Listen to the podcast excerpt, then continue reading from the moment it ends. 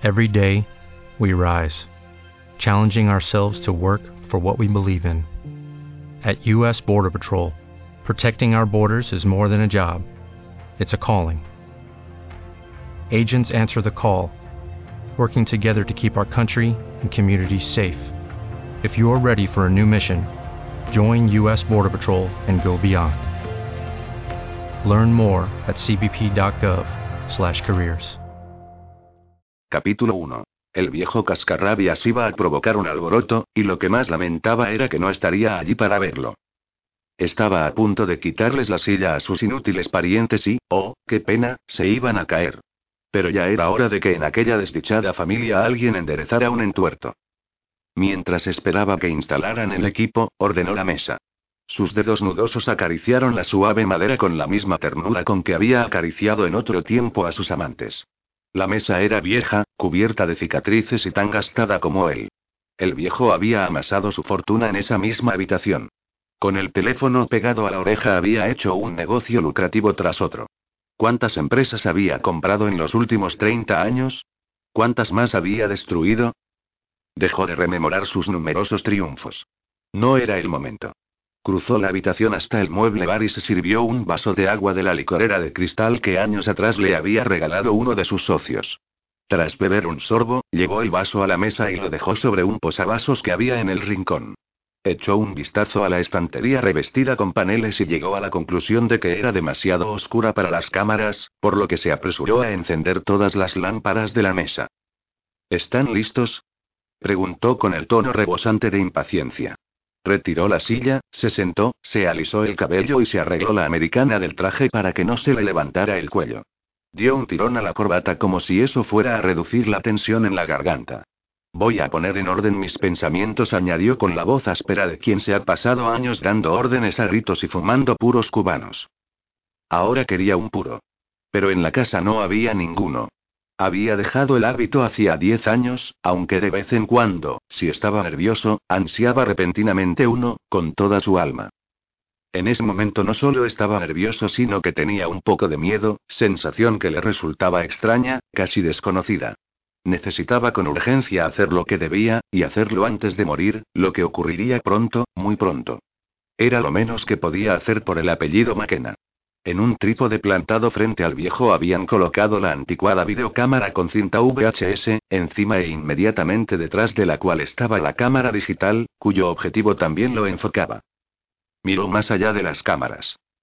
Sé que piensan que con la digital bastaría, y seguramente tienen razón, pero a mí todavía me gusta el estilo de las cintas de vídeo. No me fío de estos discos, así que la cinta será la copia de seguridad. Háganme una señal cuando todo esté conectado, ordenó, y empezaré. Cogió el vaso, bebió un sorbo y lo dejó en la mesa. Tenía la boca seca debido a las pastillas que aquellos irritantes médicos le obligaban a ingerir. Unos segundos después todo estuvo a punto. Y comenzó. Me llamo Compton Thomas McKenna. Estas no son mis últimas voluntades, pues ya me he ocupado de ello. Hace tiempo que modifiqué mi testamento. El original se halla en mi caja de seguridad. Hay una copia en la asesoría jurídica que me presta sus servicios y también otra que, les aseguro, levantará su horrible cabeza si por alguna razón se pierden o destruyen el original y la copia de los abogados. No dije nada sobre la nueva versión del testamento ni sobre los cambios que efectué porque no quería pasar mis últimos meses acosado, pero ahora que los médicos me han asegurado que el fin está próximo y que ya no pueden hacer nada más, quiero, no, necesito corrigió explicar por qué he hecho lo que he hecho, aunque dudo que alguno de ustedes lo comprenda o le dé importancia. Empezaré mi explicación con una breve historia de la familia McKenna. Mis padres nacieron, se criaron y fueron enterrados en las Highlands de Escocia. Mi padre poseía bastante tierra, bastante repitió. Hizo una pausa para aclararse la garganta y tomar otro sorbo de agua antes de proseguir. Cuando murió, la tierra pasó por partes iguales a mi hermano mayor, Robert Duncan II, y a mí. Robert y yo nos trasladamos a Estados Unidos para completar nuestra formación, y ambos decidimos quedarnos. Al cabo de unos años Robert me vendió su parte de la tierra. Ese dinero lo convirtió en un hombre muy rico, y yo pasé a ser el único heredero de la finca denominada Glen McKenna. No me casé. Nunca tuve tiempo ni ganas. Robert se casó con una mujer que a mí no me gustaba, pero, a diferencia de lo que habría hecho mi hermano, no proferí amenazas ni hice ninguna escena por ello. Se llamaba Caroline, una advenediza. Desde luego jamás lo amó. De todos modos, cumplió con su deber y le dio dos hijos, Robert Duncan III y Conal Thomas. Y llegamos al meollo de esta lección de historia. Cuando mi sobrino Conal decidió casarse con una mujer sin posición social, su padre lo repudió. Robert había elegido a otra una mujer de una familia influyente y le indignó que se hubieran pasado por alto sus deseos. La esposa de Conal, Lea, era prácticamente una pordiosera, pero a él no parecía importarle el dinero que perdería. Soltó un resoplido de asco y añadió. Todo lo que le quedaba a Robert era su primogénito, un auténtico pelotillero que hacía todo lo que le mandaban. Con el tiempo perdí contacto con Conal, prosiguió. Estaba demasiado ocupado, añadió a modo de excusa. Todo lo que sabía es que se había trasladado a Silver Springs, en las afueras de Charleston. Pero más adelante me enteré de que había muerto en un accidente de coche. Me constaba que mi hermano no iría al entierro, pero yo sí fui. No exactamente porque me sintiera obligado a ello, lo admito. Supongo que tenía curiosidad por ver cómo se las había arreglado con Al. No le dije ni a Leanne ni a nadie que yo estaba allí. Me mantuve a distancia. La iglesia estaba de bote en bote. Fui incluso al cementerio y vi a Lea con sus tres pequeñas, la menor apenas un bebé. Se calló como si imaginara la escena. No quería que ningún atisbo de emoción lo traicionara y cruzara sus apagados ojos, por lo que desvió un instante los ojos de la cámara. Se enderezó en la silla y continuó. Vi lo que quería ver. El linaje de los McKenna seguiría a través de los hijos de Conal, si bien era una lástima que no hubiera ningún chico. En cuanto al otro hijo de mi hermano, Robert III, lo consintió, le enseñó a ser un inútil. No le permitió tener ambición, a cambio de lo cual mi hermano vivió lo bastante para ver a su primogénito morir joven a causa de la bebida. El pecado del exceso se había transmitido a la generación siguiente. He visto a los nietos de Robert despilfarrar su herencia y, aún peor, deshonrar el apellido McKenna. Brice, el mayor, sigue los pasos de su padre. Se casó con una buena mujer, Vanessa, pero ella no pudo salvarlo de sus vicios. Es un alcohólico, como su progenitor. Vendió todas sus acciones, canjeó sus bonos y dilapidó hasta el último dólar. Gastó muchísimo en bebida y mujeres, y quién sabe qué hizo con el resto. Y luego está Roger. Ha sido el más escurridizo. A veces desaparecía durante varias semanas, pero mis fuentes de información no tardaban mucho en localizarlo y averiguar qué estaba haciendo. Por lo visto, Roger se divierte con los juegos de azar. Según los informes, solo el año pasado perdió más de 400 mil dólares. 400 mil. El viejo meneó la cabeza y continuó como si las palabras le hubieran dejado un regusto amargo y lo que es peor, ha estado en tratos con gánsteres como Holm y Hackman. El mero hecho de que el apellido McKenna esté relacionado con un criminal como Hackman me revuelve el estómago. Ewan, el más joven, no puede o no quiere controlar su mal genio. Si no fuera por sus caros e inteligentes abogados, ahora mismo estaría en la cárcel. Hace dos años golpeó a un hombre casi hasta matarlo. Estoy indignado con todos ellos. Son personas inútiles que no han aportado nada al mundo. El viejo se sacó un pañuelo del bolsillo y se secó la frente. Cuando estos médicos inoperantes me dijeron que solo me quedaban unos meses de vida, decidí hacer balance. Se volvió, abrió el cajón lateral y sacó una gruesa carpeta negra. La abrió en el centro de la mesa y colocó las manos encima. Encargué a un investigador una serie de comprobaciones. Quería saber cómo les iba a las hijas de Conal. He de admitir que mis previsiones no eran halagüeñas. Di por sentado que, tras la muerte de Conal, Lea y las niñas tendrían una existencia precaria.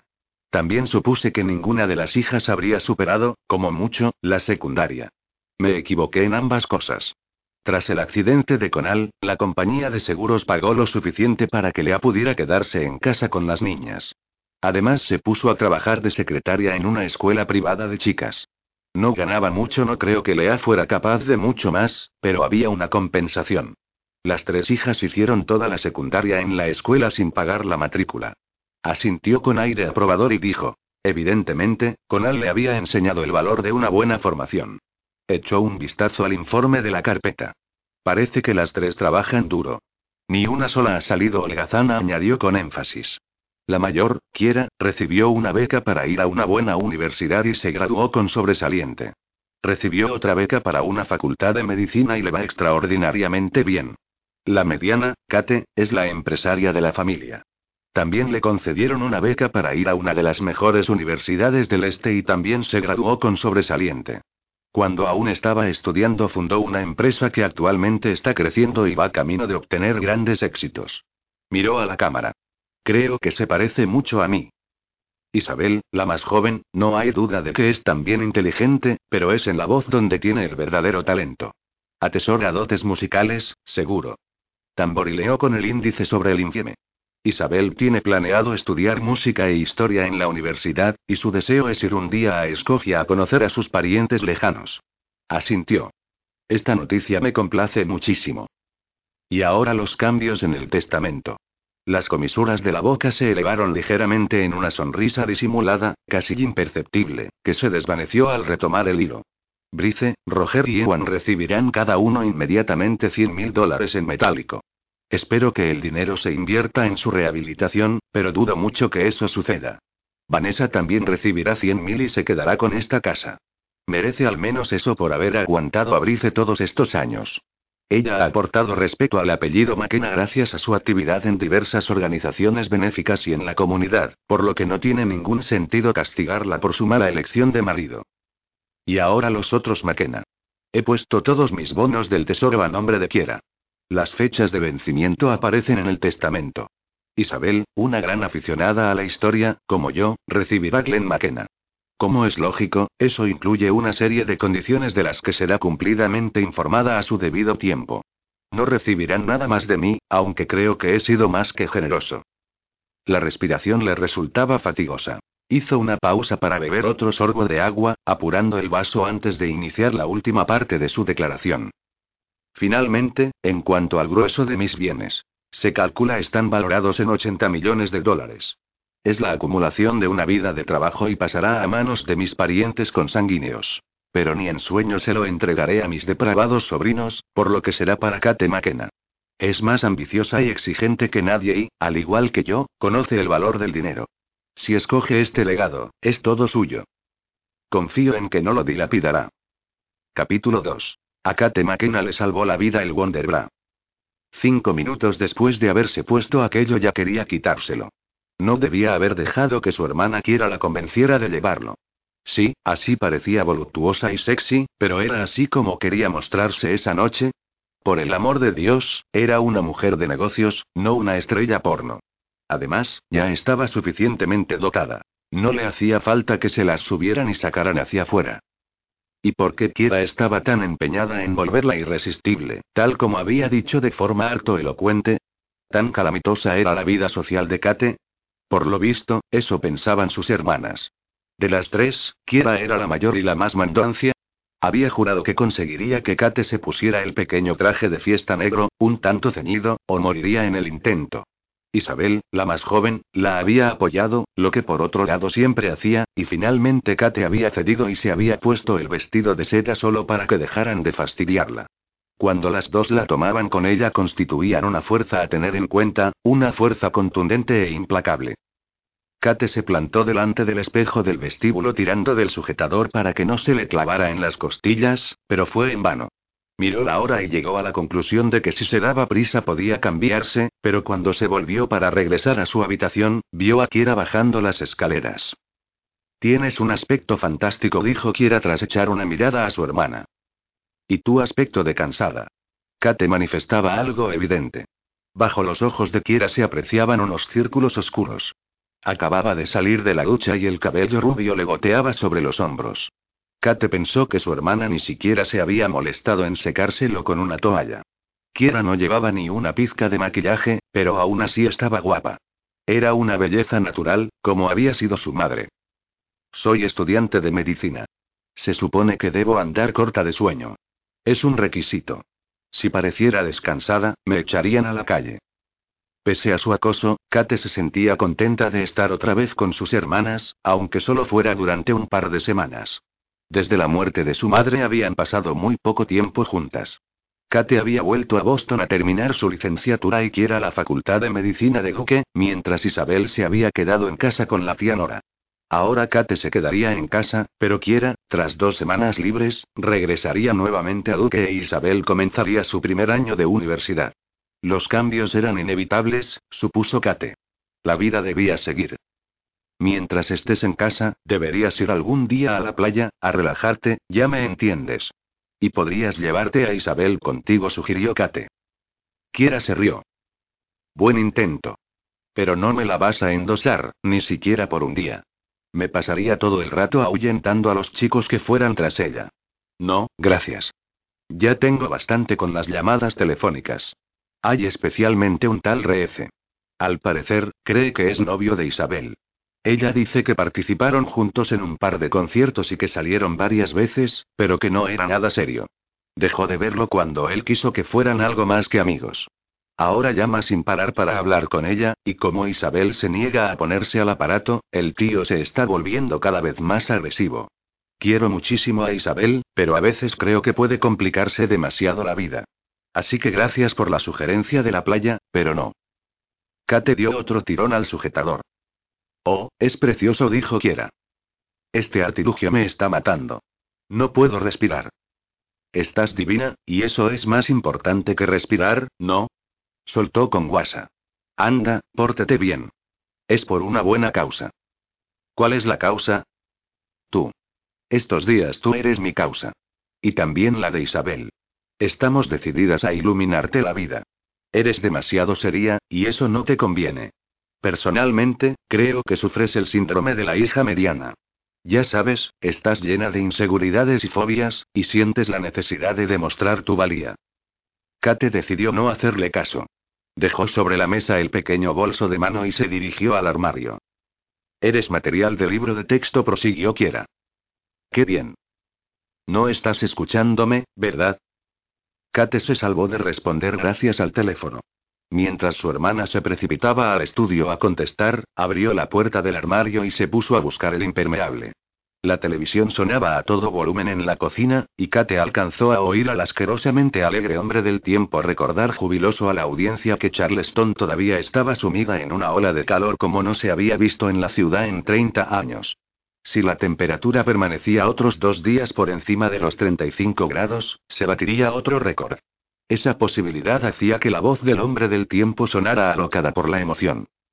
En cualquier caso, la humedad era para morirse. El ambiente estaba cargado, estancado, espeso como la cola. El vapor subía en espirales desde las calles y se mezclaba con la contaminación que colgaba como un espectro neblinoso sobre la ciudad mal ventilada. Una ráfaga fuerte de viento ayudaría a despejar el cielo, pero no estaba previsto que lloviera ni soplara viento en los próximos días. A menos que uno estuviera aclimatado, respirar hondo requería concentración. El bochorno agotaba a los más pequeños y a los viejos, y dejaba a todos en un estado de sopor y letargo. Para matar un mosquito hacía falta más esfuerzo del que la mayoría de la gente estaba dispuesta a hacer. No obstante, pese al tremendo calor, la fiesta a la que Kate había prometido asistir se celebraría de todos modos en los jardines de una galería de arte privada. El acto había sido programado hacía semanas, y la blanca carpa había sido instalada antes de que el tiempo se volviera tan agobiante. Solo se había terminado un ala de la recién construida galería, y Kate sabía que no era lo bastante grande para albergar a todas las personas que se esperaba que acudieran. No había modo de librarse. El propietario, Carl Bertolli, era su amigo, y Kate sabía que heriría sus sentimientos si no iba. Debido al tráfico, para ir desde Silver Springs, donde vivía ella, hasta el otro lado de Charleston tardaría más de una hora. Pero no tenía intención de quedarse mucho rato. Echaría una mano con los detalles de última hora, y luego, cuando la fiesta estuviera en pleno apogeo, se largaría. Cal estaría demasiado ocupado para darse cuenta. Exhibía sus trabajos una artista controvertida de Houston. Ya había habido protestas y amenazas telefónicas. Cal no cabía en sí de contento. Creía que cualquier publicidad, del signo que fuera, era buena para el negocio de la galería. La artista, una mujer que se hacía llamar Canela, tenía bastantes seguidores, aunque Kate no entendía la razón por mucho que se esforzara en ello. Como artista, Canela era a lo sumo mediocre. Sin embargo, a la hora de llamar la atención desplegaba una gran destreza. Era continuamente noticia y hacía cualquier cosa para no pasar inadvertida. Por lo común, estaba en contra de todo lo organizado. Cuando no arrojaba pintura sobre sus lienzos, intentaba derrocar al gobierno, pero sin gran entusiasmo. Canela creía en el amor libre, la libertad de expresión y en andar libre por la vida. Sin embargo, uno no podía llevarse sus cuadros a casa libremente a menos que pagara un exorbitante precio por ellos. Kiera regresó al vestíbulo diciendo. Era otra vez Reece. Este tío empieza a darme escalofríos. Al ver a Kate se paró. En principio esta noche no va a llover. ¿Cómo es que llevas el impermeable abotonado? Fuera estamos a 50 grados. La precaución nunca es poca. No me gustaría que el vestido se mojara. Kiera soltó una carcajada. Ya entiendo. No quieres que tía Nora te vea con ese vestido. Admítelo, Katie. Le tienes miedo. No le tengo miedo. Solo intento evitar un sermón. El vestido no es nada impúdico. Ella pensará que sí, dijo Kate, y se colocó el impermeable por encima de los hombros. Va a resultar extraño no tenerla aquí dándonos órdenes. La echaré de menos. Yo también susurró Kate. Nora volvía a St. Louis. Había ido a Silver Springs cuando su hermana se había puesto enferma, y se había quedado para ocuparse de la casa hasta que Isabel terminó la secundaria. Ahora que Kate había regresado y que Isabel se iba a la universidad, Nora se disponía a volver a su casa. Echaba en falta estar cerca de su hija y sus nietos. Nora había sido una bendición del cielo. Las había cuidado mucho a todas, especialmente cuando más la necesitaban. No obstante, era muy poco flexible, y a juicio de las hermanas, estaba obsesionada con el sexo. Quiero la llamaba Virgen Renacida. Al morir su madre, Nora se había nombrado a sí misma tutora moral de las chicas. Según ella, todos los hombres querían lo mismo, y su cometido como tía consistía en procurar que no consiguieran eso de sus niñas. Kate se asomó a la cocina. Afortunadamente, Nora no estaba allí, así que apagó la televisión, se quitó el impermeable y lo dejó sobre el respaldo de una silla. Cogió las llaves y corrió al garaje. Si la acompañaba la suerte, estaría fuera de la casa antes de que Nora regresara. No tenía realmente miedo de su tía, pero cuando ésta se ponía nerviosa, sus rapapolvos podían ser interminables. Algunos duraban hasta una hora. Kiera siguió a Kate. Esta noche ten cuidado. Habrá un montón de chalados que no comparten los puntos de vista de Canela sobre el gobierno o la religión. ¿No preconiza la anarquía? Este mes me parece que sí. No estoy al corriente de todo lo que dice o hace, pero esta noche no me preocupa. El servicio de seguridad será estricto. Entonces es que Carl estará preocupado. No, es solo para darse tono. No creo que Canela se crea ninguna de las tonterías que suelta. Busca publicidad a toda costa, nada más. No sé si los grupos a los que ha ofendido buscan publicidad o no, pero algunos son radicales de veras. Deja de preocuparte. Todo irá bien. Kate abrió la puerta y entró en el garaje. El calor la dejó sin habla. ¿Por qué te vas tan pronto? La invitación decía de las ocho hasta medianoche. El ayudante de Carl ha llamado y ha dejado el mensaje de que estuviera allí a las seis. Se montó en el coche, que parecía un horno, y abrió la puerta del garaje con el mando a distancia. ¿Va a haber allí cestas de regalos de Kate McKenna? Desde luego. Cal insistió. Creo que me he convertido en uno de sus proyectos. Me dijo que quería poder decirme cuando respondió. Ahora cierra la puerta. Estás dejando que salga el aire acondicionado. Eres un nombre cada vez más conocido. Qué bien, ¿eh? Evidentemente Kiera no esperaba respuesta alguna, pues tras hacer el comentario cerró la puerta. Sí, ahora la vida estaba bastante bien. Kate tuvo mucho tiempo para pensar mientras avanzaba lentamente por la autopista entre el denso tráfico. Aunque aún no tenía un nombre conocido, iba indudablemente encaminada en esa dirección. Era curioso ver cómo una pequeña afición podía terminar siendo una carrera provechosa. Mientras había estado ocupada intentando saber qué quería ser, había nacido su empresa. Estando en el último curso de secundaria había buscado mil formas de ganar dinero para poder comprar cestas de regalos a su familia y a sus amigos.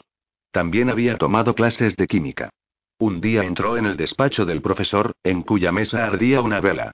Kate había sido siempre muy sensible a diversos aromas, y el olor a almizcle de la vela le resultó desagradable. Aquel olor nauseabundo le dio la idea de fabricar sus propias velas. Pero no haría lo mismo de siempre, sino algo único. Sería muy difícil.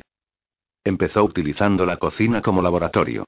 Al final de las vacaciones de invierno había fabricado su primer lote de velas perfumadas. Un desastre. Había mezclado varias hierbas y especias y la cocina olía como una cloaca.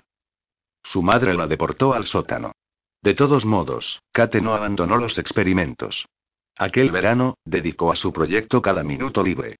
Recorrió bibliotecas y laboratorios, y cuando ya acababa el primer año de universidad había conseguido fabricar unas maravillosas velas con aroma a albahaca y pomelo. Kate tenía intención de regalarlas, pero Jordan Buchanan, su compañera de habitación de la universidad a la par que gran amiga, vio allí grandes posibilidades. Jordan cogió diez velas, les puso precio y las vendió en una noche. Luego convenció a Kate para que utilizara su nombre completo en todos los productos. Y a continuación la ayudó a diseñar un logotipo y algunas cajas originales. Gracias a los limpios y frescos aromas y a las cajitas de vidrio octogonales, las velas causaron impacto y tuvieron un éxito inmediato. Empezaron a llegar pedidos. Kate, con dos empleados a tiempo parcial, trató de fabricar y almacenar todas las velas que pudo durante las vacaciones estivales, pero tanta actividad hizo que el sótano se le quedara pequeño, por lo que se trasladó a un local de alquiler situado al otro lado de la ciudad, en una zona horrorosa. Por eso mismo baratísima. Cuando se graduó en la universidad, ya llegaban encargos de todas partes del país. Kate reparó en que sus puntos débiles radicaban en la gestión, por lo que decidió volver a Boston a terminar su máster. A fin de que la empresa siguiera funcionando mientras ella estaba ausente, hizo socia a su madre para que pudiera firmar cheques y efectuar ingresos. Como Kate invertía sus beneficios nuevamente en la empresa, el dinero era escaso. Vivía con Jordan en el apartamento que ésta tenía en Boston y a menudo pasaba los fines de semana con la familia de su amiga en Nathans Bay. Le costó bastante, pero consiguió que el negocio creciera durante su ausencia. Luego, cuando Lea cayó enferma, la ambición de Kate quedó en suspenso para poder regresar y estar con ella. Desde la muerte de su madre había pasado un año largo y triste, pero en ese año Kate había terminado su licenciatura e ideado planes de expansión. Ahora que se iba a quedar permanentemente en Silver Springs, estaba lista para hacer que la empresa ascendiera al nivel siguiente. Había diversificado la producción. Ahora tenía lociones corporales y tres perfumes de firma con los nombres de Lea, Kiera e Isabel, por su madre y sus hermanas. En el local que alquilaba cada vez había menos sitio, por lo que negoció un nuevo contrato de arrendamiento de un almacén que era mucho más grande y estaba más cerca de su casa. También estaba pensando en contratar a más trabajadores.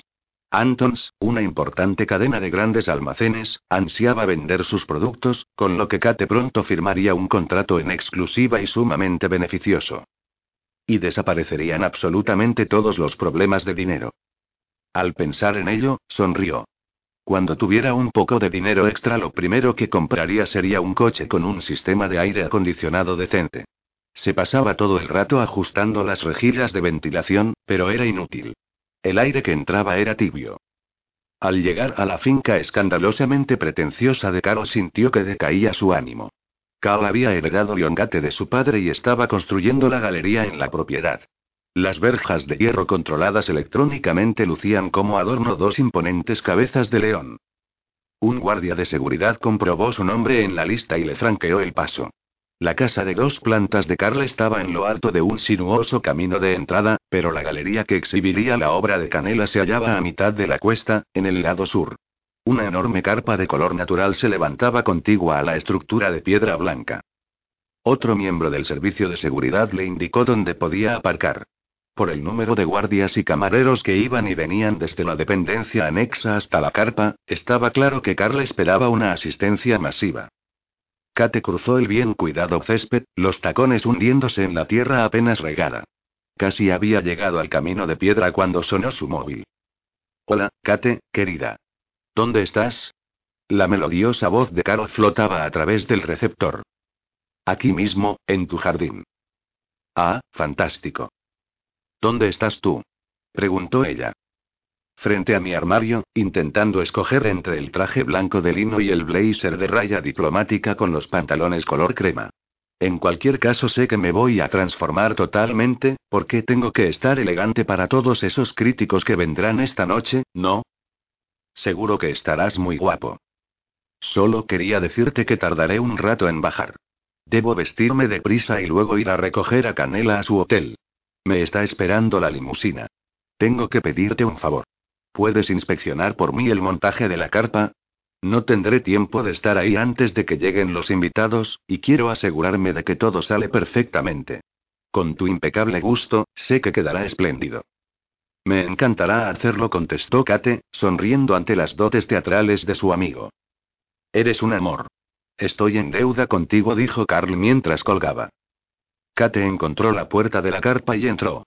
En todo el perímetro había aparatos de aire acondicionado funcionando a toda marcha, aunque no servían de mucho con tanto camarero entrando y saliendo. En un extremo se veía un enorme buffet, las mesas colocadas una junto a la otra, coronadas con vistosos arreglos florales en cuencos de cristal y relucientes fuentes de plata. En el resto del espacio, había dispersas pequeñas mesas con manteles blancos y sillas de tijera blancas.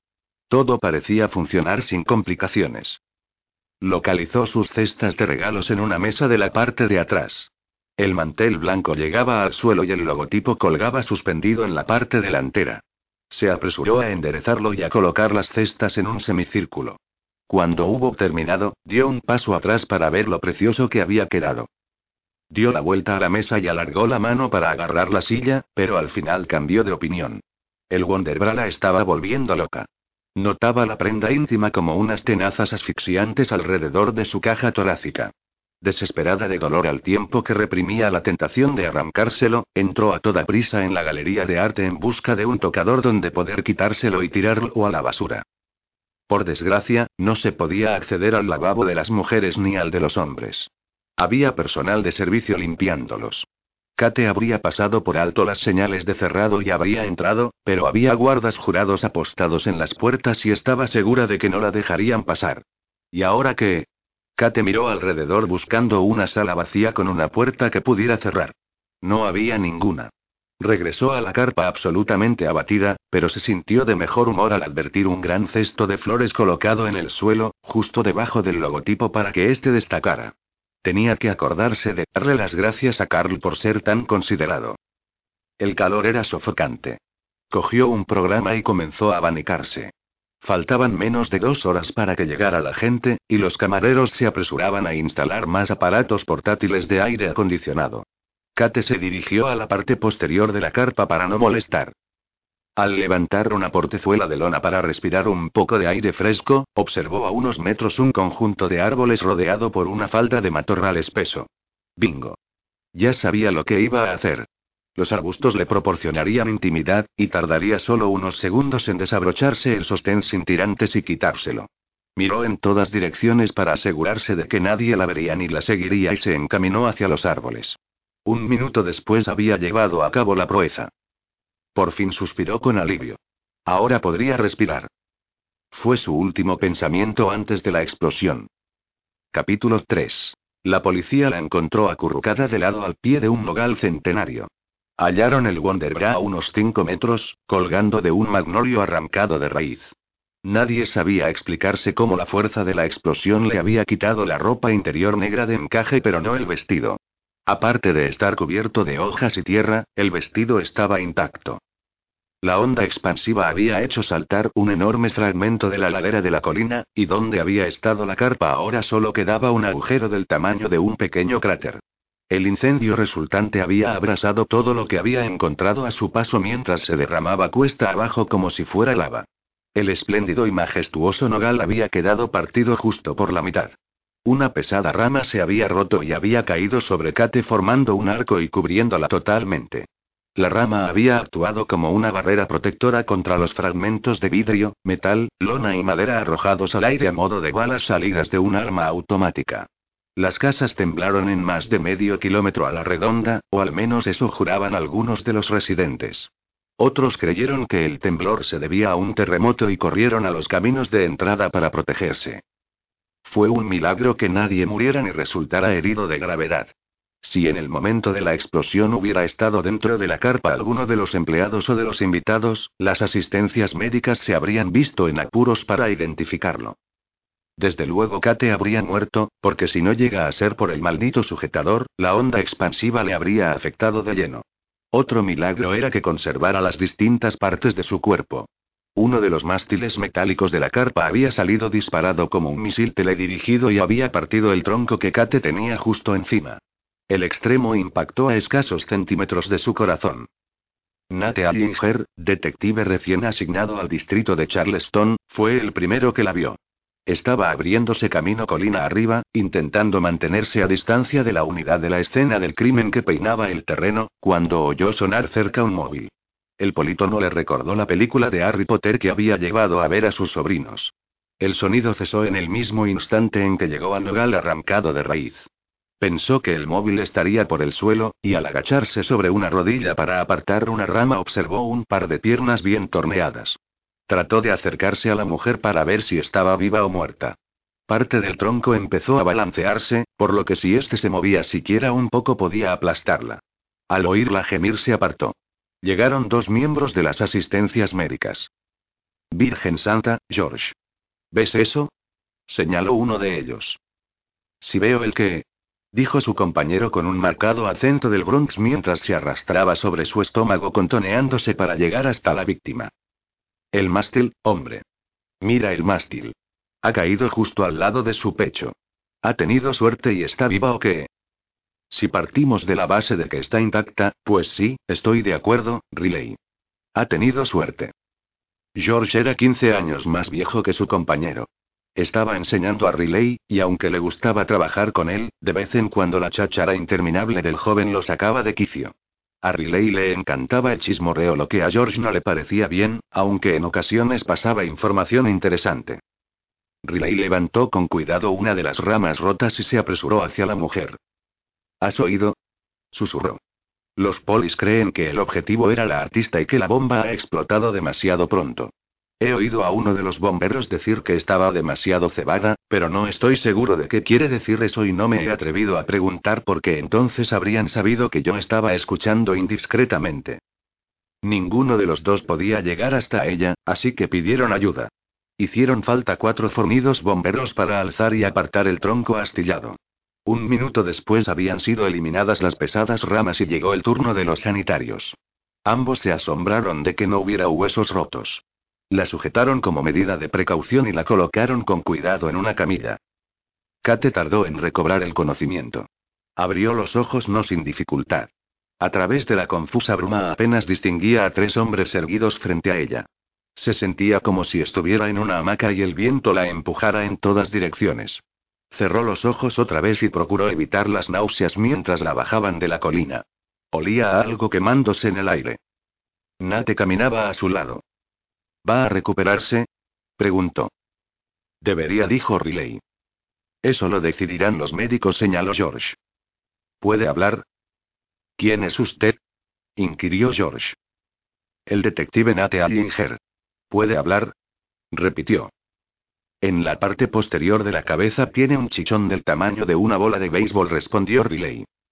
El otro enfermero asentía, pero, tal como advirtió Nate, tenía la atención puesta en su paciente. Seguramente sufre conmoción cerebral, dijo. Ajá, dijo Nate. ¿Pero puede hablar?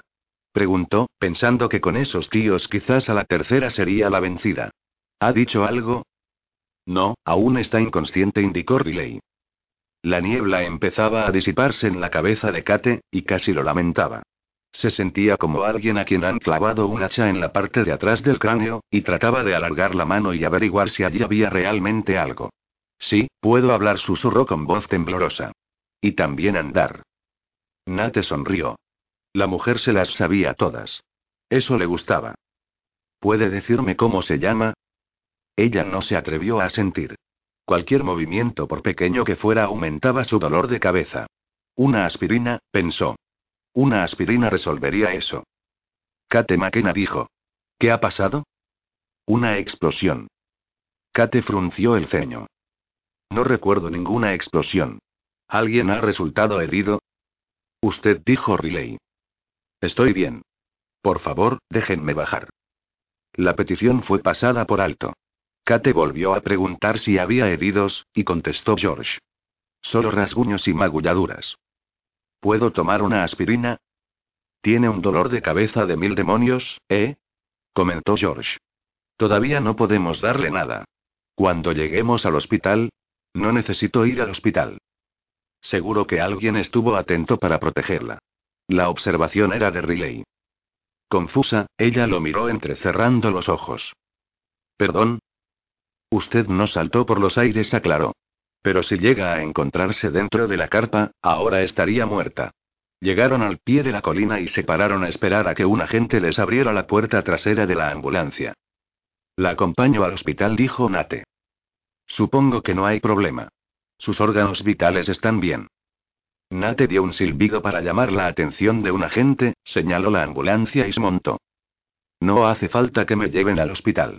Ya estoy bien, decía ella. Tengo el coche por ahí, en algún sitio. No debe conducir a ninguna parte, dijo George. Mi carnet de conducir está en el coche, y mi bolso Y. Kate reparó en lo poco importante que era esa información y se calló. ¿Cree que puede responder a un par de preguntas? dijo Nate. A ella le gustaba la voz del detective. Era suave, y no muy fuerte. Por supuesto. Cuénteme qué ha pasado. Kate exhaló un suspiro. No sé qué ha pasado. ¿Por qué no podía acordarse? ¿Qué le pasaba? Tal vez cuando desapareciera el dolor de cabeza lo recordaría todo. ¿Ha visto algo fuera de lo corriente, no sé, alguien que le llamara la atención? Kate cerró los ojos. No, lo siento. Quizá me acuerde más tarde. Ella sabía que lo estaba decepcionando. ¿Y nadie resultó herido? repitió. Él la tranquilizó. El personal y los de la empresa de catering se hallaban dentro del edificio preparando bandejas y tratando de estar fresquitos. El dueño estaba en una limusina con la que iba a recoger a la artista. Gracias a Dios, murmuró ella. Si hubiera sucedido más tarde, habría sido una carnicería, dijo George. El detective estaba sentado frente a ella, los brazos apoyados en las rodillas, las manos agarradas, la mirada atenta mientras se inclinaba hacia adelante y preguntaba. Trate de pensar, Kate. ¿No ha visto nada fuera de lo común? El apremio en la voz de él atravesó la neblina de Kate. No cree que haya sido un accidente, ¿verdad? No descartamos ninguna posibilidad. ¿No pudo haber sido uno de los aparatos de aire acondicionado? preguntó ella. Había cables por todas partes. Tal vez hubo una sobrecarga, se calló al ver que él negaba con la cabeza. ¿No es posible que uno estallara? añadió. Cien aparatos de aire acondicionado no podrían hacer tanto estropicio. La explosión se ha llevado por delante la mitad de la colina. Riley se inclinó sobre Kate y volvió a comprobar la presión sanguínea. Sonrió al tiempo que aflojaba el brazalete del esfigmógrafo. ¿Cómo está? inquirió Nate. Los números siguen siendo buenos. Mi cabeza está mejor, señaló ella. Era mentira, pero quería irse a casa. Aún así tienen que verla en el hospital, dijo George. Allinger cerró su blog y la observó un buen rato. Hay pocas víctimas tan guapas como esta, pensó. Se dio cuenta de que lo estaba mirando y enseguida apartó la vista. Ese viejo árbol le ha salvado la vida. Si no se hubiera encontrado detrás, no habría sobrevivido. ¿Qué estaba haciendo allí? Se hallaba bastante lejos de la dependencia anexa y la carpa. Kate volvió la cabeza e hizo una mueca de dolor. Quería de veras una aspirina. Había ido a dar un paseo, dijo.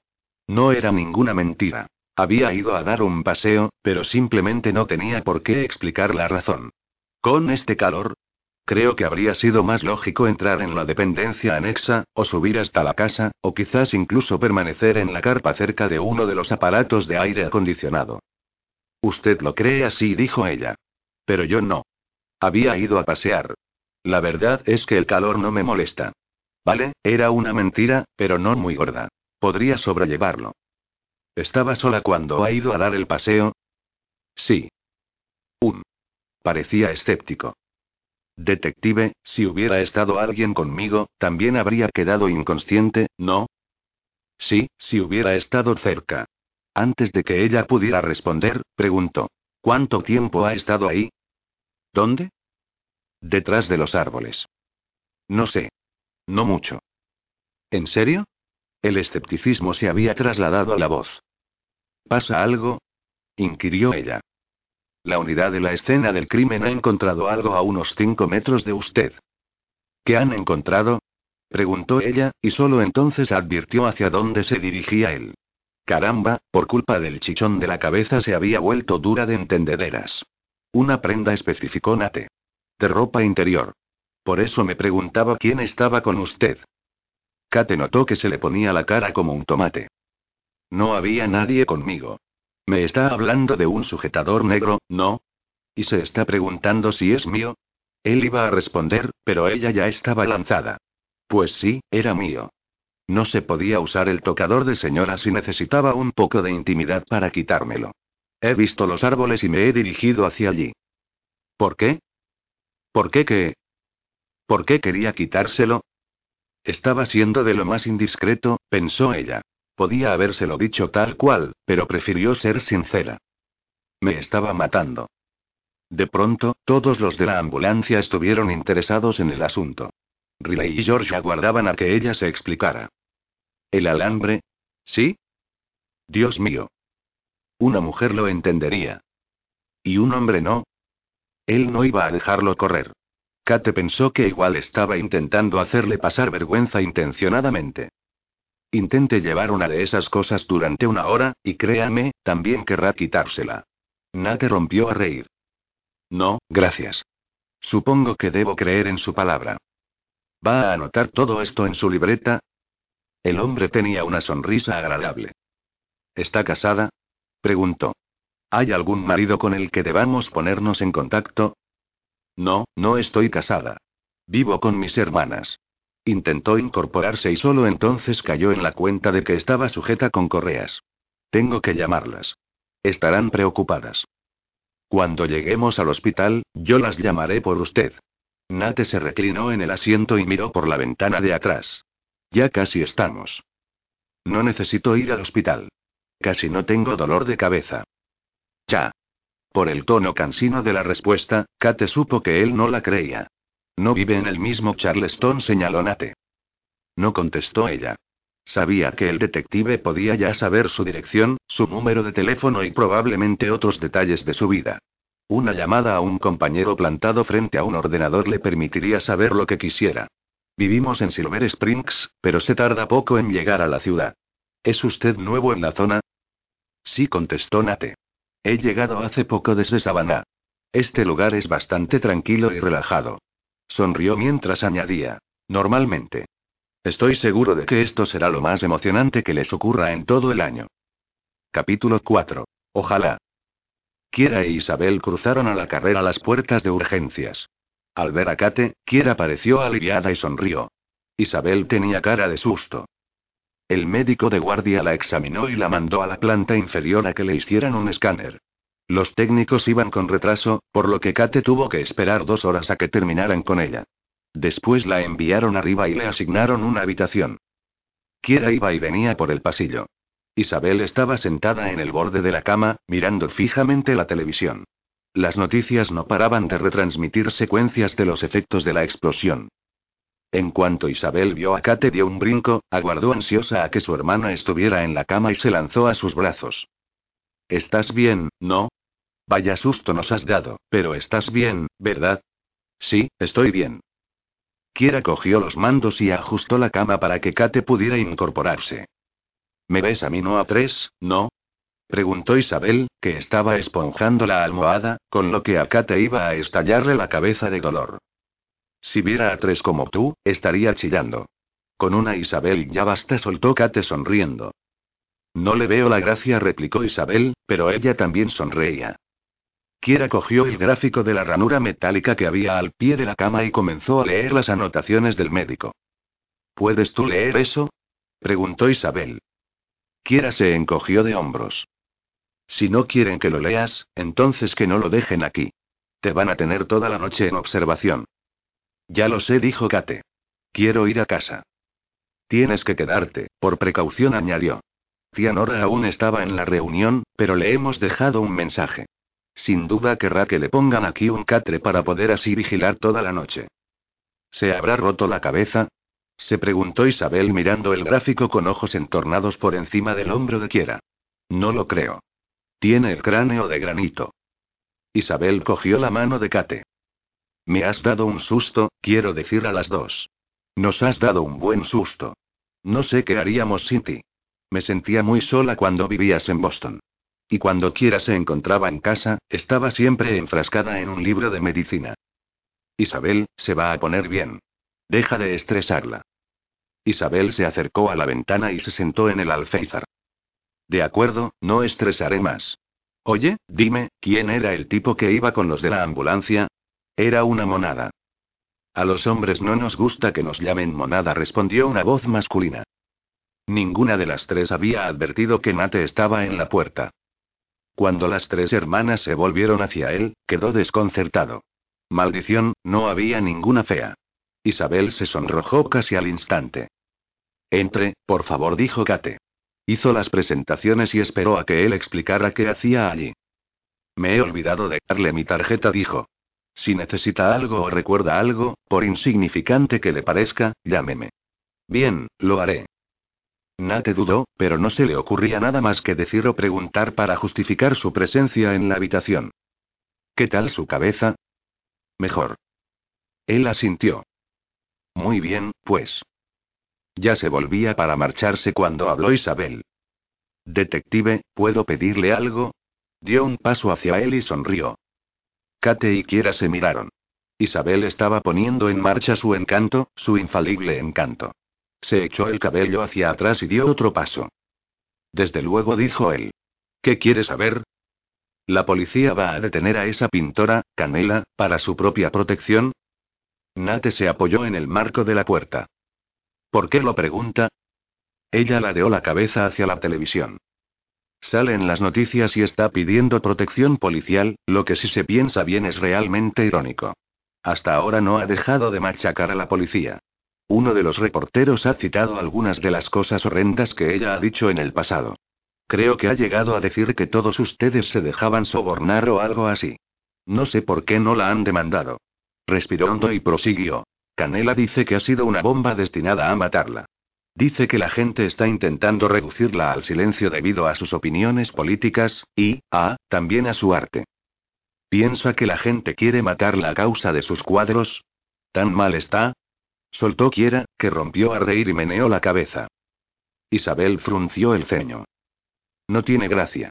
Tras ella había un par de cuadros colgados en la pared, y mientras la entrevistaban no hacía más que señalarlos. Quizás esté haciendo un poco de publicidad. ¿Se ha averiguado la causa de la explosión? inquirió Kiera. Nate se volvió hacia ella. Sin duda alguna ha sido una bomba, pero aún no sabemos de qué clase. Hay un equipo investigando. Miró de nuevo a Kate. Si recuerda algo, dijo mientras se encaminaba hacia la puerta. Kate asintió. Isabel aguardó hasta estar segura de que él estaba lo bastante lejos para no poder oír y luego dijo. ¿No es un sol? Sí, es un sol desde luego, reconoció Kiera. Pero demasiado viejo para ti. Tendrá ya treinta y tantos. Y. Isabel cruzó los brazos. ¿Y qué? Y a él le interesa Kate. Kate no había estado prestando mucha atención a la conversación hasta que oyó su nombre. Como testigo puntualizó. Le interesó como testigo. Nada más.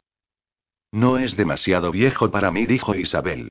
Me gustaría saber si está soltero o casado. No he visto que llevara anillo. Déjalo correr, dijo Kiera. Tú no le interesas. Isabel no hizo caso a su hermana. Kate, tenías que habérselo preguntado. Estaba inconsciente, por el amor de Dios. Se reclinó con cuidado en la almohada. La cabeza le daba punzadas de dolor, pero la conversación, por ridícula que fuera, la distraía. ¿Y cuando podía haberle preguntado? En la ambulancia, no, claro. Yo solo decía. ¿Sí? Que has dejado pasar otra oportunidad. Me estás tomando el pelo. El dolor de cabeza le impidió reír. Por supuesto que no te tomo el pelo.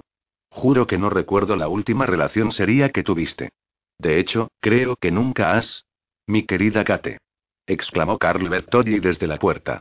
Aguardó a que todos los ojos estuvieran posados en él y acto seguido entró aturullado en la habitación. A Carl le encantaba hacer entradas solemnes, con independencia de la ocasión. A Isabel le hacía ilusión volver a verlo. Solo habían coincidido una vez, cuando él pasó por la casa a recoger a Kate para llevarla a alguna función benéfica importante, pero había dejado una impresión profunda. Carl era tan extravagante, tan exuberante. Le dijo a Kate que estaba segura de que Carl tenía al menos una esclavina para ponerse en todos sus eventos sociales invernales. Estrechó las manos de Kate con las suyas y se inclinó para darle un beso en la frente. Oh, cariño, cariño mío. Es una pesadilla, una auténtica pesadilla. Es increíble que en la explosión nadie resultara muerto ni herido de gravedad, y te lo juro, si no llevara puesto este traje blanco, me pondría de rodillas para dar gracias a Dios. Kiera tosió para disimular la risa. Kate se soltó la mano y dijo. ¿Te acuerdas de mis hermanas, Kiera e Isabel? Pues claro. Sonrió y dijo. Espero que no me echen la culpa de lo sucedido. Nunca debería haber permitido que esa chiflada expusiera su obra. Ya me habían avisado, pero no creí que nadie se tomara en serio a esa mujer. Se volvió hacia Kate y añadió. Por eso creo que deberé sobrellevar el peso de la culpa. Quería que lo consolaran. Kate no hizo ni caso. Carl, la policía lo solucionará. Tú no podías imaginar que alguien llegaría a ese extremo. Me alegra oírte decir eso. ¿Sabes que la galería quedó intacta? No se salió de sitio ni una piedra. ¿No es inaudito? Naturalmente en el jardín hay un agujero grande como una piscina y algo tendré que hacer al respecto, pero cuando pienso que todo podría haber sido mucho peor, hizo una pausa, se encogió estudiadamente de hombros y volvió a darle unas palmaditas en la mano. Ahora que sé que me perdonas, dejaré que descanses. Si necesitas algo, lo que sea, ten por seguro que te llamaré. Carl le dedicó otra deslumbrante sonrisa, saludó a Isabel y Quiera con una afectada inclinación de cabeza y salió de la habitación. Kiera e Isabel se quedaron mirando fijamente la puerta. Con la marcha de Carl, parecía que se hubiera disipado la energía de la estancia. Carl es un tipo interesante, señaló Kiera. Un tanto teatral, pero interesante. A tía Nora le cayó muy bien, dijo Isabel. Me dijo que le recordaba a George Hamilton de joven. Cuando le pregunté quién era George Hamilton, se enfadó muchísimo conmigo y me dijo que no era tan vieja. No tengo ni idea de qué quiso decir. Eh, Kate, ¿y qué hay de Carlo? ¿Qué hay de Carlo? Presta atención.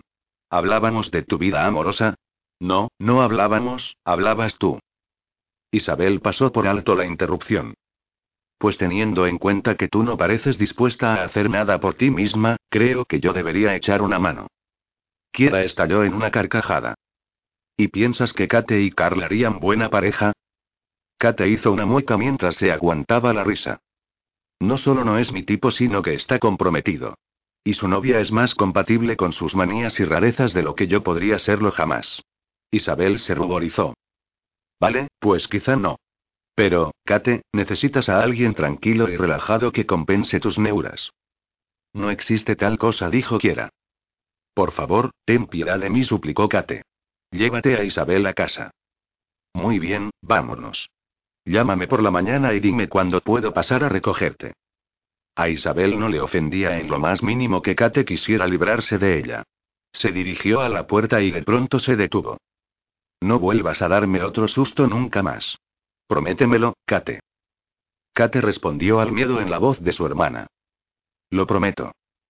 Isabel asintió. Vale. Exhaló un suspiro y añadió. Ahora que te vas a quedar en casa para siempre, las cosas volverán a la normalidad. Dale más potencia a tu primavera con The Home Depot. Obtén una potencia similar a la de la gasolina para podar, recortar y soplar con el sistema OnePlus de 18 voltios de Ryobi desde solo 89 dólares. Potencia para podar un tercio de un acre con una carga. Potencia para recortar el césped que dura hasta dos horas. Y fuerza de soplado de 110 millas por hora. Todo con una batería intercambiable. Llévate el sistema inalámbrico OnePlus de 18 voltios de Ryobi. Solo en The Home Depot. Haces más. Logras más.